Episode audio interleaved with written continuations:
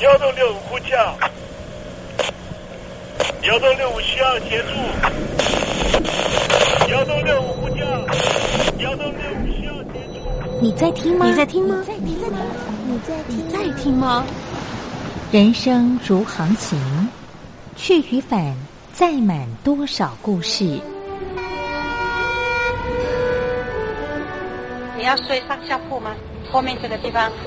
如果吵得太累的话，三天都没有洗澡，真的很累，地上就躺着就睡了。我有看到我父母亲，我现在是要去看父母亲的状况。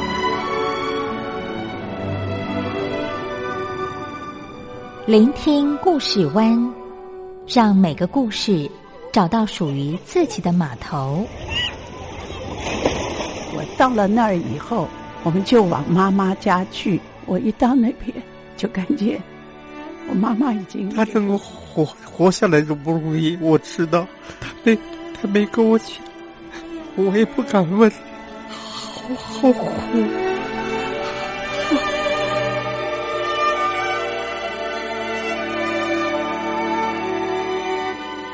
聆听故事湾，聆听故事湾。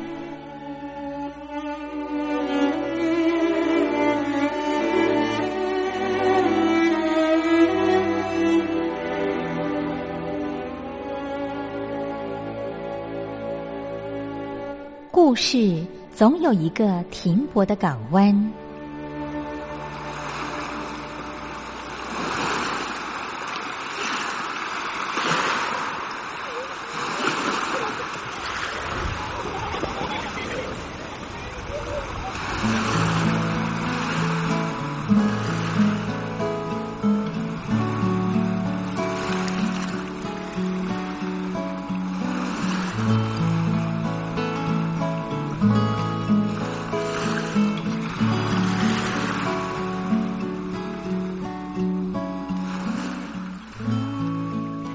三四五六七七六五四三二一，大陆听众朋友您好，我是您的好朋友东山林，在台北问候您。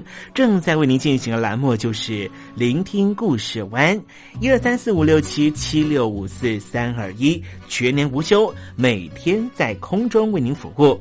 您在每天的凌晨三点十分，或是傍晚的六点十分，都可以在光华之声频道收听到这个栏目。聆听寰宇趋势，不用太多解释，因为聪明的你心中自有诠释。亲爱的听众朋友，我们的节目早晚各一次，听众朋友你可以选择最适宜的时间，和东山林共度这短暂的五十分钟的时光，就在光华之声的频道空中相见。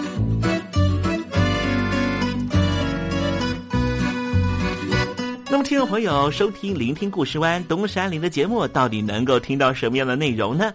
尤其啊，我们环宇全世界，焦点放到神州大陆啊，光是整个中国大陆呢，就有将近九千家不同的大大小小的电台了。我们的节目到底有什么不一样的地方呢？嗯，让东山林自吹自擂一下吧啊。宫中频道何其多，赵钱孙李挺能说。热点平地上直播，仔细听来差不多。直播室外领导多，你说他能怎么说？开场才说茶黑窝，碰上土狼不敢摸。主播低头翻翻稿，导播左右反复搓，想到孩子泪婆娑。好了好了，都别说，且听东山林怎么说。东山林不是红太狼，也不是那喜羊羊，亲亲海上一叶舟，才能自在自在说。客官呐、你拉把椅子随便坐，袒胸露背床上卧，怎么自在怎么做，就当这是自己家，自己家。睁大眼睛，show time！Hello，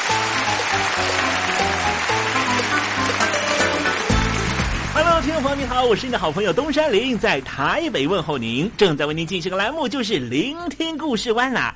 为什么节目的开场要这样的隆重呢？因为在凌晨三点钟的时候才进行我们的节目啊。听众朋友可能正在打瞌睡之中，或是呢在睡梦之中，所以呢要赶快把听众朋友呢让那瞌睡虫踢到九霄云外啦。听众朋友，今天的节目非常的精彩，千万不要错过喽。那么精彩的内容到底包含了什么呢？赶快让东山林为您报告。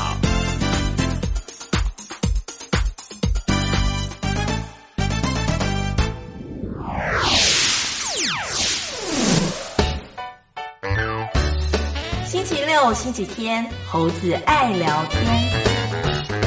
新加坡最知名的智库啊，日前公布了年度调查报告，显示啊，是说东协国家的经济人士普遍认为啊，北京当局啊或者中国呢，不论在经济、政治和战略影响力都超过了美国，但是他们对于这样的现象是非常的担忧，因为中国如果成为了权力中枢，伴随的就是邻国越来越多的猜忌和恐惧。那么事实上呢，东协这个组织啊啊，当时成立的过程是害怕共产党。才会团结起来成立了这样的联盟。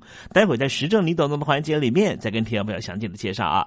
那么今天节目的下半阶段为您进行的环节就是电台推荐好声音。爱我，你只留下这句活该，情都被你出卖，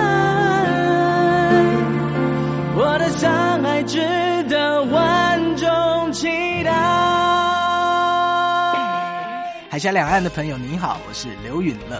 不论你在哪里，不论你正在做什么，都要允许自己快乐哦。我的伤害值得万众期待。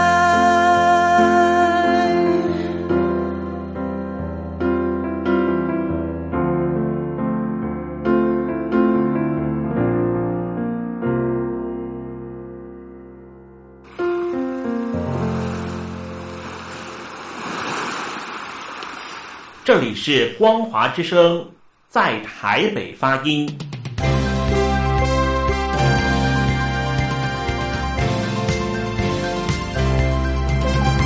现在，请习近平同志讲话。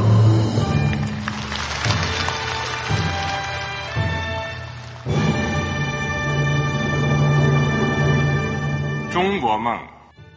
必须紧紧依靠人民来实现。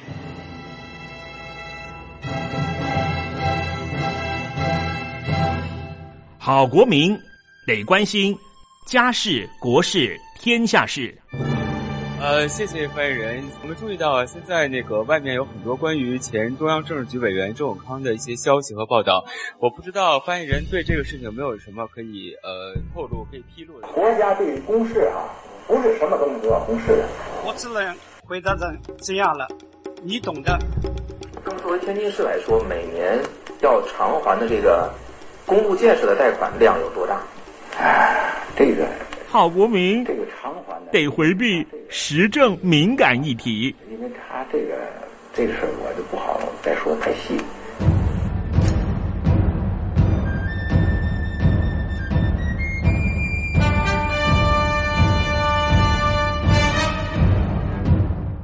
们要坚持人民当家作主，坚持人民主体地位。任何官方不宜说太细，期望您体谅的话题，尽在时政，你懂的。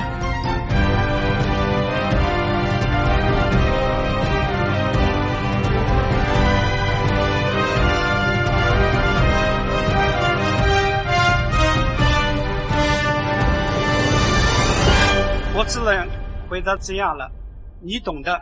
那些官方无法为您说太细的事情，就让东山林为您详细的说明白。天婆早上好，晚上好，正在为您进行的栏目就是聆听故事湾。此刻为您进行的环节就是时政，你懂的，一同关心焦点话题。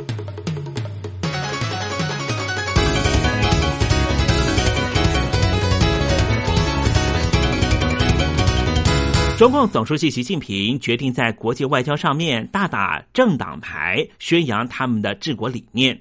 不过，可以断言这张牌一定在东南亚国家是走不下去的。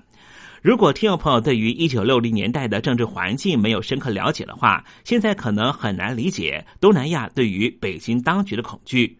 从今天来看，以美国领导的非共产主义世界对抗由苏联领导的共产主义世界，由美国取得胜利是毫无疑问的，很容易可以预测得到。但是对于生长在一九六零年代东南亚的人来说，这个胜利并不是必然。事实上，当时的共产主义看起来是一股不可抗拒的潮流，像是东协的五个创始国就非常害怕共产主义，因为他们国内都历经过共产主义者的暴乱。一九四零年代和一九五零年代，马来西亚和新加坡都遭遇到马来西亚共产党领导的暴动事件。当时的苏阿托总统执政的印尼政府遭到印尼共产党在一九六五年试图发动的未遂政变重创，政变策划者杀害了几名印尼将军，并且将目标锁定在苏阿托和战略储备司令部的指挥官。泰国也受到类似的侵扰，并且担心如果中南半岛导向共产主义，泰国将成为东南亚对抗共产主义的前线。菲律宾在一九四二年到一九五四年历经了虎克党的暴动事件。一九四九年，中国成为共产党国家，随后朝鲜半岛和中南半岛爆发了两次针对于共产主义的战争。一九五三年七月二十七号，朝鲜半岛停战协议签订，战争结束，朝鲜的局势稳定下来。但是朝鲜半岛一分为二，然而战火仍旧在其他地区越演越烈。最初是越南和辽国，随后蔓延到柬埔寨。尤其是一九七零年三月十八号，美国中情局罢黜了西哈努克之后。而新加坡的驻联合国大使、联合国安全理事会的主席马凯硕，曾经在一九七三年七月到一九七四年六月住在柬埔寨金边，亲眼目睹过红色高棉每天对当地的炮击。越南、辽国、柬埔寨在共产党的决心是非常可畏的，他们坚信历史站在共党这一边。和他们相比的东协创始国非共产党领导人非常担心他们自己的生命和国家的安全。一九五四年，美国总统艾森豪表示，中南半岛有着重要的战略意义，因为将一块骨牌立起之后，立刻推倒第一块骨牌，最后一块很快就会倒下去。因此，只要有一个地方开始瓦解，就极可能产生重要影响。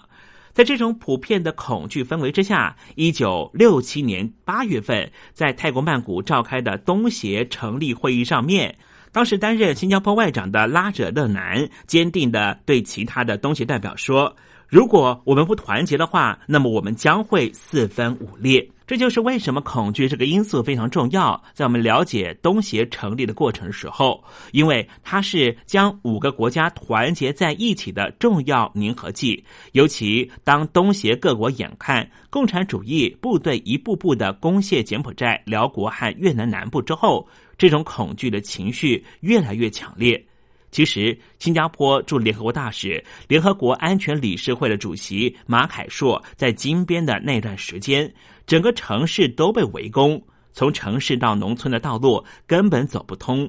同时，一九七二年水门案和一九七四年八月九号尼克森总统请辞，让东协国家认知到他们仰赖的安全盟友美国自己也受到国内问题的牵扯。所以，东协国家就越来越清晰的认知到一个观念，那就是要么就团结，要么就分裂。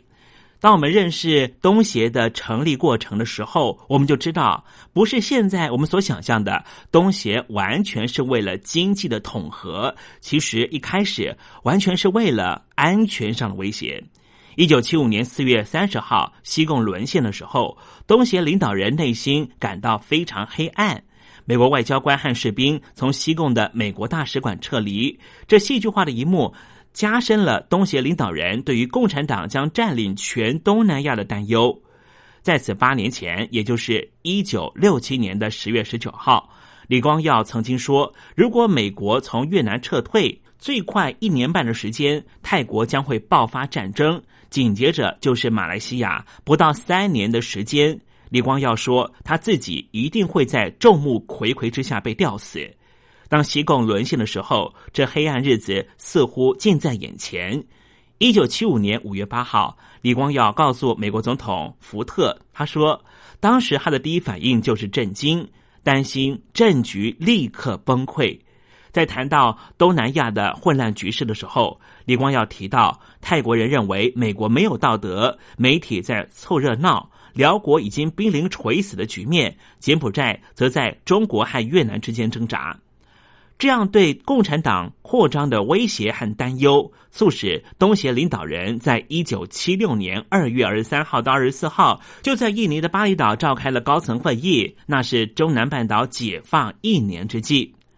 这为东协加强政治和经济合作奠定了良好的基础，但是并没有关上和中南半岛国家和解的大门。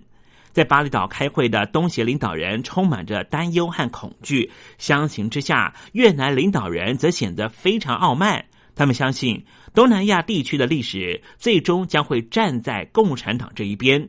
在一九七六年八月份，斯里兰卡召开了不结盟运动峰会上面。新加坡的前任总统纳丹看到了越南领导人对于局势充满自信。当时纳丹总统碰巧读到了越南总理范文同写给斯里兰卡总理的便条，上面写着：“随着美国的失败和越南的统一，革命已经开始，共产主义将会横扫整个东南亚地区。”越南领导人的傲慢导致于他做出了越南历史上最惨烈的战略决定。在一九七五年，共产党政权占领中南半岛之后，一般认为柬埔寨、辽国和越南共产党应该会形成一个统一集团，因为他们曾经共同抵抗过美国在他们国内支持的军事力量。然而，相反的情况却发生了：三个国家的共产党各自执政之后，柬埔寨和越南以前持续了好几个世纪的传统竞争关系。再次上演，柬埔寨的红色高棉和越南断交，柬埔寨开始站到中国那一方，以抵抗越南和苏联的联盟。中苏分裂的情势蔓延到了中南半岛。随着北京当局和莫斯科的分裂，越南开始计划入侵计划以及占领柬埔寨，因为越南领导人在打败一个。非常大的超级国家美国之后，信心满满，而且他们相信可以依靠苏联的军事力量打倒中国，因此他们无视北京当局的警告，就在一九七八年的十二月入侵了柬埔寨。出乎越南意料之外的是，东协领导人坚定而团结一致的反对越南侵犯柬埔寨。新加坡的前任副总理拉惹勒南曾经在一九。九二年一篇文章中写道：“这并不是对地区主义的信念，而是出于面对共同的恐惧，最终将导致于越共的失败。东协主要借由多边论坛来反对越南的侵略行为，尤其是联合国。”马凯硕在一九八四年到一九八九年担任新加坡驻联合国大使的时候，就曾经亲身经历。在这段过程里面，他和东协重要外交官建立了深厚的友情。这种协力合作产生了更为深厚的社会和政治资本。这种资本的积累将东协团结成一个整体，在他们接下来几十年熬过了不可避免的困难和压力。值得注意的是。虽然东协这种友谊形成在一九八零年到一九九零年代，但是它积极影响一直持续到二十世纪初期。这时，东协国家一起制定了东协宪章。令人惊讶的是，从东协积累的社会政治资本中获益最多的国家，竟然是越南，而越南恰恰也是导致这种资本产生的源头。冷战结束，苏联解体，越南领导人意识到自己失去了保护者，必须寻求新的朋友和盟友，以加强国家安全，尤其是对抗他的老对手中国。一九九零年代，在寻求加强国家安全的新途径过程里，越南领导人体认到东协是一个适合的安全伙伴。然而，东协之所以能够担任这样的角色，是因为他们在过去十年对抗越南的结果，并且因此形成一个紧密的团结意识。一九九五年七月，越南决定加入东协，这个决定将会是历史上最为讽刺意味的事件之一。尽管这些谴责留下了不愉快的记忆，东协还是决定接纳越南成为东协的会员国。这个决定显示出。东协多年来所获得，他自身原本就有的地缘政治指挥，这也就是为什么东协的故事显得十分特别。最初，东协是因为恐惧而团结在一起，恐惧是一份负面情绪，但是这种负面情绪产生了正面能量，驱使东协这些年不断往前发展。一九七零年代，东协国家并没有因为共产主义国家的逼迫而被吓倒，反而更努力的齐心面对这个地区所出现的挑战，逐渐增强东协的团结和凝聚力。尤其在一九八零年。而此刻的国际政治局势已经走到了新的阶段，由普京所领导的莫斯科当局对于国际之间事务的侵犯行为，已经引发了欧美国家的反感。有部分国际政治专家就说，似乎即将走入新冷战时期。而莫斯科方面呢，对于东协国家曾经有的好朋友越南也没有忘记，在二零一八年到二零二零年之间。越南和莫斯科双方签署了二零一八年到二零二零年的双边军事合作路线图。越南方面允许俄罗斯的军舰进入金兰湾。越南和莫斯科当局的重新合作，不光是让北京当局感到担忧，毕竟越南和北京当局曾经打过所谓的中越战争。越南和莫斯科方面的合作，也有部分的中南半岛问题的专家说。东协的部分国家也开始担忧，越南是不是又要重启过去的一些作为，使得东协的五个主要创始国心中的恐惧逐渐升温。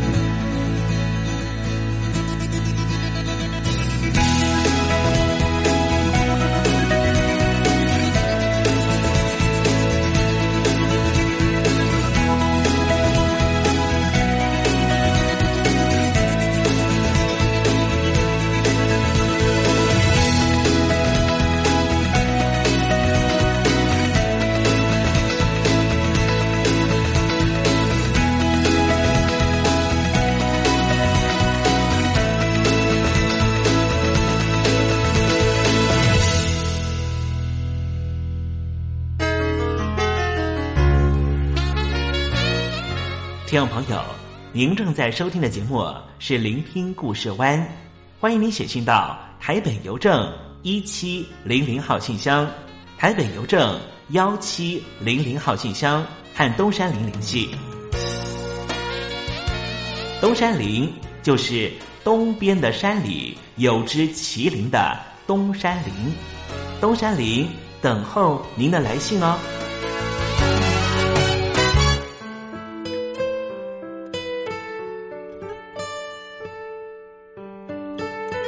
安排一首张惠妹带来的歌曲啊。这首歌曲呢，啊，有点抒情，但是有点不太能够理解为什么快乐又要跟眼泪放在一起呢？快乐眼泪送给听众朋友喽。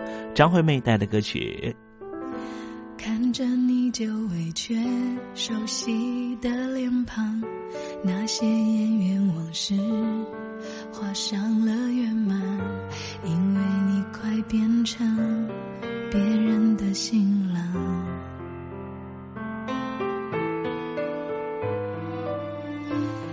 终身的对象一定很理想。否则你又何必？终止纠缠只好微笑祝福你们的浪漫。我终于变得不多愁善感回忆还相信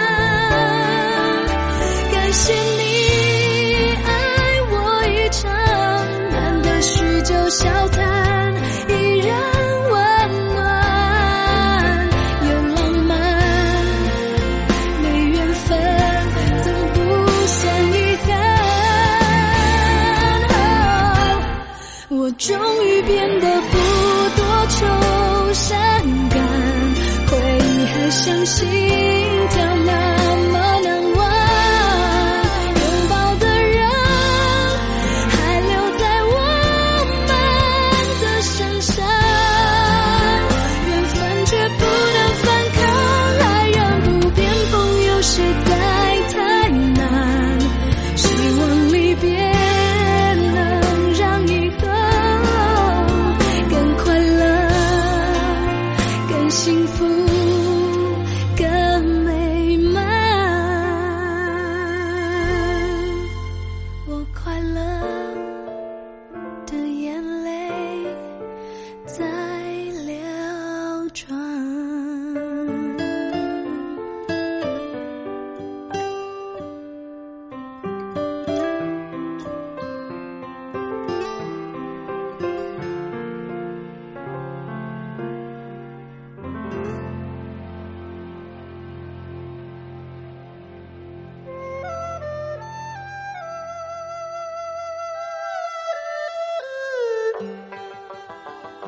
这是两岸中国人都喜欢的一首歌。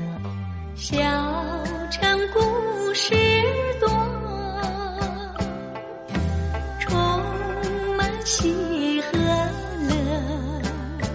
如果主持人播错了速度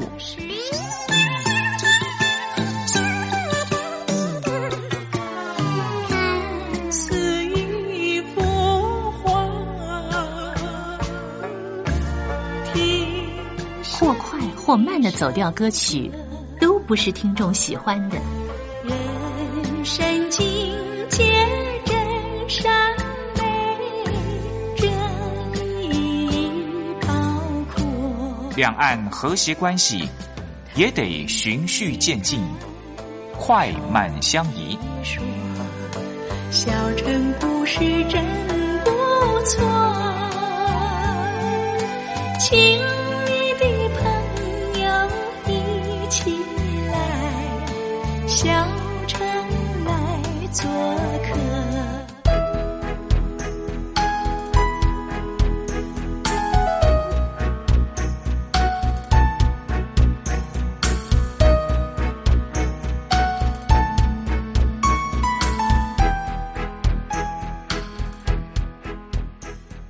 生活中少不了知性的真，生活中少不了理性的善，生活中也少不了感性的美。光华之声，永远陪伴您，生活在真善美的世界。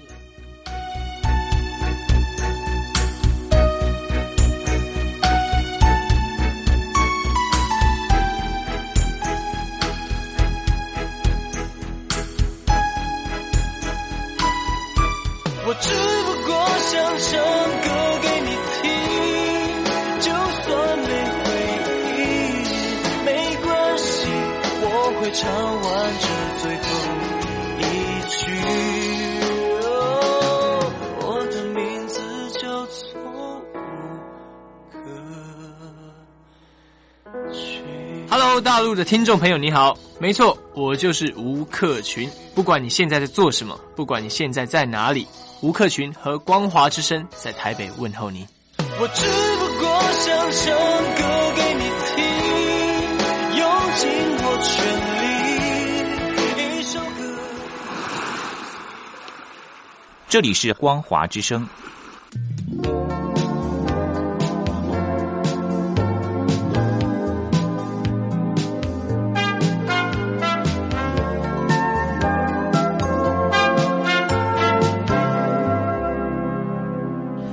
是光华之声，正在为您进行的栏目就是聆听故事湾，我是您的好朋友东山林，在台北问候您啊。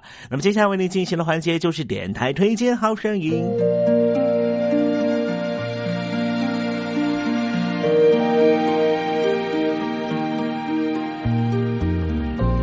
生活当中总有许多令人难忘的好声音。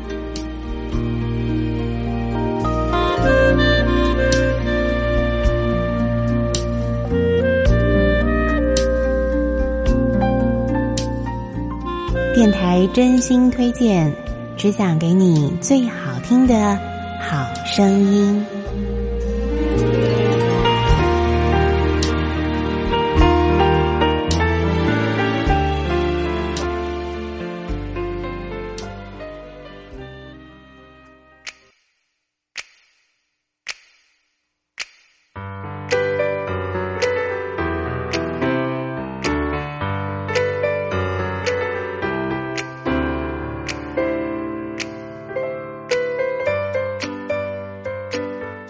欢迎所有听众朋友呢再度收听今天的电台推荐好声音，在这首非常轻快的这个情非得已的演奏曲的旋律当中呢，开始我们今天的节目啊。节目当中呢，要为你介绍就是这一章呢，演奏了许多好看的这个偶像剧的主题音乐啊，把它变成了这个纯钢琴的演奏版本哦。那么为你介绍的是这张演奏专辑《记忆里的美好》。那这张专辑当中呢，呃，由这个何真真担任钢琴跟主要的编曲工作，那当然还加上了一些其他的呃器乐的安排啊，让整个音乐呢听起来更加的丰富哦。那么这些好看的偶像剧呢，加上这些好听的原本的主题歌曲，我想呢带给很多听众朋友呢非常好的这个回忆。而在事后呢，我们再来听听这些熟悉的旋律，我想当初啊在看剧的时候那种感动或者那种开心的感觉呢，很快又会在我们脑海当中浮现了。那么接下来呢，我们就为听众朋友来推荐的在这张的演奏专辑里头啊，一首非常好听的演奏曲，就是呃非常好看的一部连续剧啊，这个《爱情合约》里头的主题曲《孤单北半球》。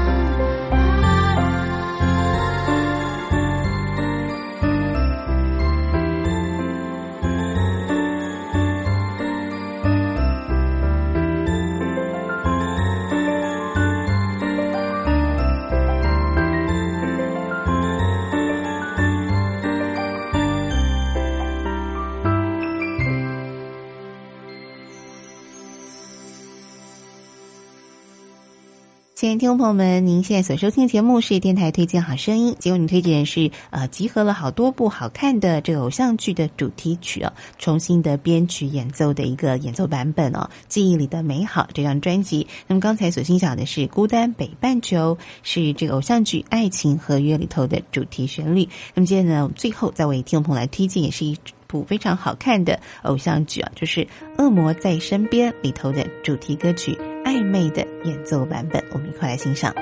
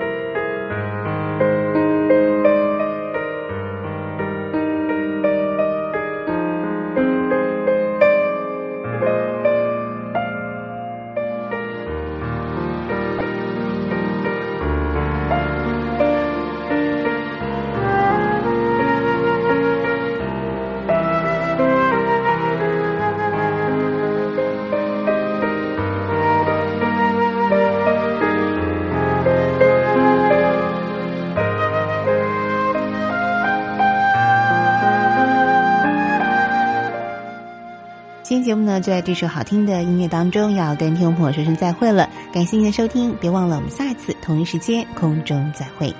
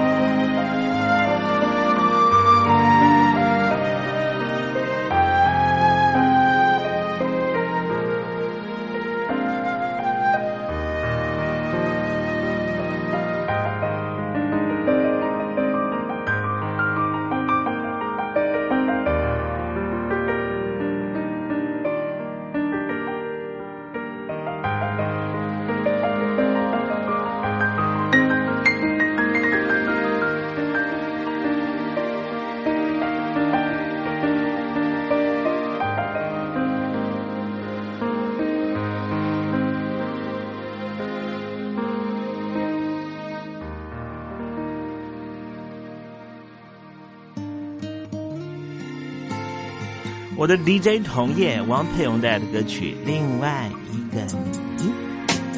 谁又要吸引我的注意？却只准备当作娱戏游戏，不想臣服于直线爱情，又想终结我的单身旅行。拥有甜蜜的其实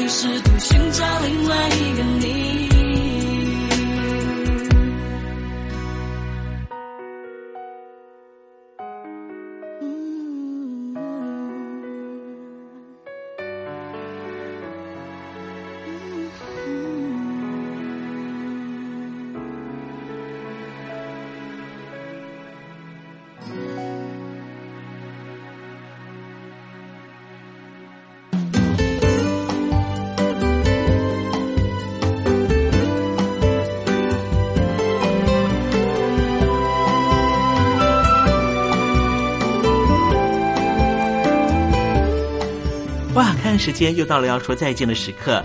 无论今天东山林给了你什么样的情绪延伸再见总是要说出口的。但是我最亲爱的小伙伴你知道吗？比起再见其实我们更擅长想念。每一次的再见都是为了下一个再相聚不是吗？我没办法确知明天还会不会在这里见到你。都说了人世间的所有相遇都是久别重逢。不管说再见之后，你会遭遇什么人，会见到什么样的风景。如果你愿意的话，东山林每天都在这里等你。再请您和我分享你的一路精彩，好吗？再见了，我最亲爱的你，我们不见不散，拜拜。